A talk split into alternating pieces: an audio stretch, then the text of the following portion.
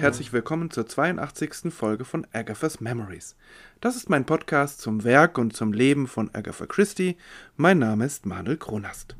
Heute während der Aufnahme regnet es draußen, zum Glück kann man ja inzwischen sagen, und womöglich ist das auf der Aufnahme hier und da zu hören, das bitte ich dann zu entschuldigen. Wir betreten nun das Jahr 1929. Aber anders als in der letzten Folge angekündigt, geht es heute nicht um den Sammelband mit Tommy und Tuppence Geschichten. Das ist auch chronologisch noch gar nicht dran, weil er in dem Vereinigten Königreich erst im September 1929 erscheint. In den USA können ihn die Leserinnen und Leser wie so oft schon deutlich früher erwerben, aber ich will mich ja an die UK-Chronologie halten. Deshalb stelle ich heute die dritte Poirot-Geschichte hintereinander vor. The Third Floor Flat, das ist ja fast so eine Art Zungenbrecher, diese Alliteration. Auf Deutsch heißt das ungefähr die Wohnung im dritten Stock. In den USA wird diese Geschichte fast gleichzeitig unter dem Titel In the Third Floor Flat veröffentlicht, was ja nicht ganz korrekt ist, weil in den USA die Zählung von Stockwerken schon im Erdgeschoss beginnt. Es müsste also dann In the Fourth Floor Flat heißen. Aber das ist vielleicht oder ganz sicher Haarspalterei und hat auch überhaupt gar keinen Einfluss auf die Geschichte. Poirot wird in dieser Geschichte übrigens ebenfalls der Haarspalterei bezichtigt, aber seine Haarspalterei trifft natürlich wie immer den Punkt. Ins Deutsche wird diese Geschichte 1984 unter dem schönen Titel Eine Tür fällt ins Schloss übersetzt, ist leider im Moment aber wie so viele andere nicht im Druck erhältlich. Nach drei Geschichten mit Hercule Poirot hintereinander scheint Agatha Christie dann ein wenig die Lust an ihrem belgischen Detektiv zu verlieren. Die nächste Kurzgeschichte mit ihm erscheint drei Jahre später, im Januar 1932, im gleichen Jahr wie der nächste Roman. Allerdings wird 1930 Agatha Christie's einziges Theaterstück mit Poirot aufgeführt, Black Coffee. Ich muss auch leider sagen, ein Meisterwerk ist diese Geschichte nicht. Oder besser gesagt, ich halte diese Geschichte für kein Meisterwerk. Da gibt es auch andere Meinungen. Ich habe von einem Kritiker gelesen, der sie eine First-Rate-Geschichte, also eine Geschichte ersten Ranges nennt. Und dass ich sie nicht so empfinde, hat mich selbst etwas erstaunt. Denn beim ersten Lesen hat sie mich außerordentlich gut unterhalten. Da hätte ich das auf jeden Fall gleich unterschrieben. Das ist eine erstklassige Geschichte. Beim zweiten Lesen geht es mir bei Agatha Christie in der Regel so, dass ich dann meine Freude daran habe, ihre Mechanismen, ähm, ihre Irreführungen zu erkunden. Deshalb gefallen mir die meisten Geschichten von ihr beim Wiederlesen noch besser. Dieses Mal allerdings war das Leseerlebnis beim zweiten Mal zwiegespalten. Ja, es stimmt. Agatha Christie hat die überraschende Auflösung gut vorbereitet, ebenso wie vernebelt. Und das macht immer Spaß, dem auf die Spur zu gehen. Aber gleichzeitig sind mir dann so viele Löcher in der Strategie der schuldigen Person aufgefallen, dass es mein Vergnügen doch deutlich getrübt hat. Da wird ein hanebüchener Plan beschrieben und es ist ein unglaubliches Wunder, dass er zunächst durchaus zu funktionieren scheint. Aber hier mehr zu verraten hieße zu spoilern.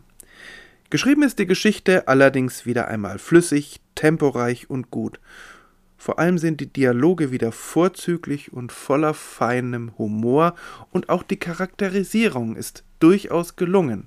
Diese vier Personen, um die sich die Geschichte dreht, sind ganz unterschiedlich, sehr differenziert vorgestellt. Es beginnt mit der misslichen Situation, dass sich Patricia oder auch Pat genannt offensichtlich aus ihrer eigenen Wohnung ausgesperrt hat. Genauer, sie findet ihren Wohnungsschlüssel nicht mehr. Und der einzige Schlüssel, den es noch gibt, ist unpraktischerweise in der Wohnung. Und das trübt die Feierabendlaune doch sehr.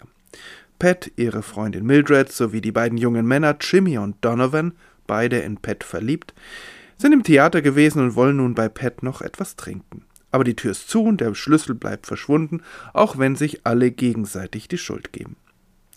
Sie kommen nun auf den genialen Plan, den Kohlenaufzug aus dem Keller zu nutzen, um über die entsprechende Klappe ins in Pets Küche zu gelangen und so die Wohnungstür von innen zu öffnen. Alle sind sich einig, dass die in solchen Dingen etwas leichtfertige Pet diese Kohlenklappe nie und nimmer ordnungsgemäß verschlossen hat. Jimmy und Donovan machen sich nun aus dem Keller auf den Weg nach oben, landen aber statt im vierten im dritten Stock. Third Floor flat, wie gesagt. Sie stolpern durch eine dunkle Wohnung, bemerken dann ihren Irrtum, quetschen sich zurück in den Kohlenaufzug, fahren einen Stock höher und öffnen Pats Wohnung wie geplant von innen. Doch dann merkt Donovan, dass seine Hände blutverschmiert sind. Jimmy und Donovan schauen in der Wohnung im dritten Stock nach und finden die Leiche der Bewohnerin Mrs. Ernestine Grant hinter einem Vorhang versteckt. An dieser Stelle schaltet sich Hercule Poirot ein. Rein zufällig wohnt er über Pat in der Wohnung unter dem Dach. Unter einem fremden Namen, er ergibt sich nämlich als der Ire O'Connor aus.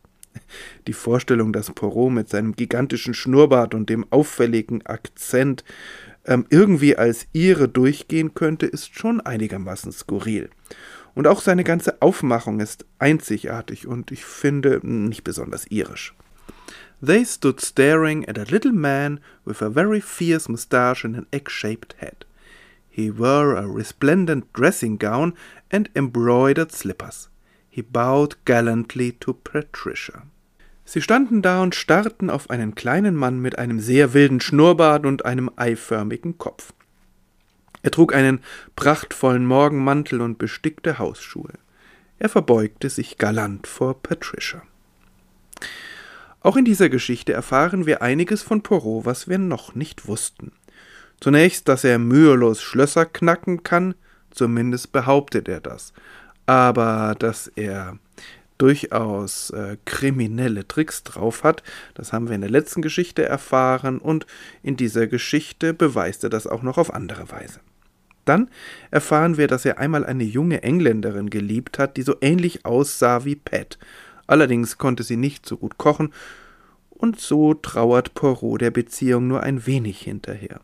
Aber vielleicht war ja das auch nur eine Erfindung. Zumindest ist es ein etwas schräger Einwurf. Und überhaupt habe ich das Gefühl, dass die Charakterisierung von Poirot dieses Mal nicht so rund gelungen ist, wie wir das sonst von Agatha Christie gewohnt sind. Das gleiche gilt, wie gesagt, für die kriminelle Strategie, der Poirot hier auf die Schliche kommt. Ich muss allerdings zugeben, dass diese kriminelle Strategie sicher die Höchstpunktzahl für Kreativität und Aufwand bekommt. Aber das haben wir ja manchmal überhaupt in den Detektivgeschichten dieser Zeit. Aber dieses Mal hat es mich halt irgendwie gestört. Was bleibt also von dieser Geschichte? Und ich muss noch mal hinzufügen, vielleicht bin ich da mit meiner Meinung äh, alleine und deshalb lohnt es sich, diese Geschichte schon deshalb zu lesen, um mich vielleicht zu widerlegen. Würde mich sehr freuen. Ich finde, die Geschichte ist gut und flüssig zu lesen und beim ersten Lesen ist die Auflösung durchaus beeindruckend. Es ist das zweite Lesen, was mich dieses Mal etwas enttäuscht hat. Schade, aber verschwendete Zeit ist die Lektüre auf keinen Fall. Denn wie gesagt, die Situation ist skurril, die Dialoge sind wunderbar und die Charakterisierung gelungen. Vielleicht aber ist die Geschichte auch ein Beleg dafür, dass Agatha Christie immer noch mit ihrem beliebtesten Detektiv fremdelt. Die dreijährige Pause, wie gesagt mit einer kleinen Ausnahme, tut dann offensichtlich sehr gut, denn der nächste Roman mit Poirot ist wieder ein Meisterwerk, aber eben erst 1932. Wir bleiben erst einmal im Jahr 1929 und wenden uns wieder einem von Agatha Christie's humorvollen Thrillern zu. Eine Fortsetzung von The Secret of Chimneys von 1925. Zwischen beiden Romanen liegt allerdings das schlimme Jahr 1926 und wir werden sehen, ob sich das auch auf solche humorvollen Bücher auswirken wird.